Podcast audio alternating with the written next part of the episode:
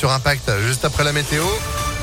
Et puis l'info avec Sandrine Ollier, bonjour. Bonjour Phil, bonjour à tous. À la une, 400 000 passes sanitaires désactivées à partir d'aujourd'hui. Ça concerne surtout les plus de 65 ans qui n'ont pas reçu leur dose de rappel, Gaëtan Barallon. Oui, le pass sanitaire est valable pendant 7 mois si vous avez été vacciné avec du Pfizer, du Moderna ou de l'AstraZeneca. En clair, il est désactivé aujourd'hui si vous avez reçu votre dernière dose avant le 15 mai. Si vous l'avez reçu le 17, il reste valable encore deux jours et ainsi de suite.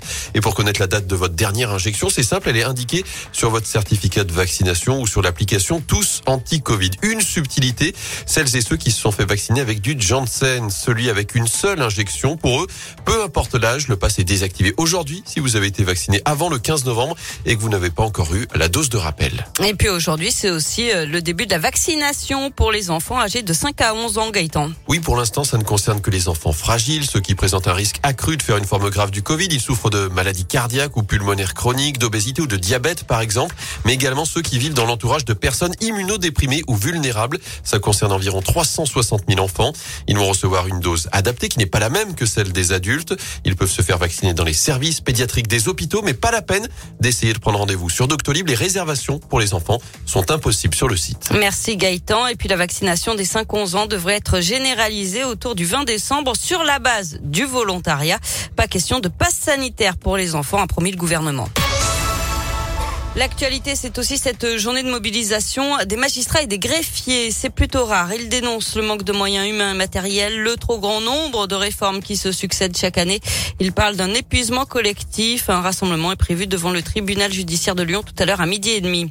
La métropole débloque une enveloppe de 2 300 000 euros pour des travaux sur la place Gabriel à la Guillotière. Pour l'instant, on ne connaît pas le projet exact euh, puisqu'il fait l'objet d'une concertation dont on connaîtra le résultat aujourd'hui.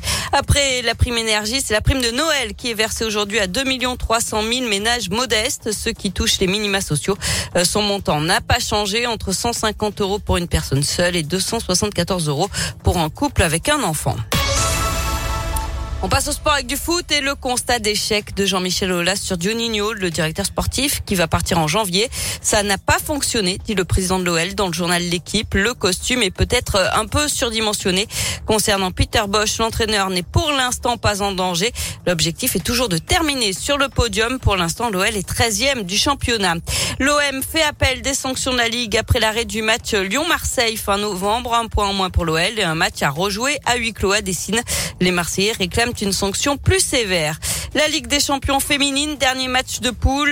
L'OL reçoit les Suédoises de Haken à 18h45 pour valider la première place de leur groupe. Et puis du basket, l'Asvel joue ce soir en Euroleague. Réception du Zénith Saint-Pétersbourg à 21h. Les Villeurbanais sont 9e de la compétition. Merci beaucoup. Vous avez gagné vos places pour aller soutenir euh, l'Asvel à domicile. Tous en tribune avec Impact FM. Rendez-vous de maintenant sur notre site internet. Pour en savoir plus, Sandrine, vous, vous êtes de retour à 9h30. À tout à l'heure. Allez, c'est la météo. 9h04.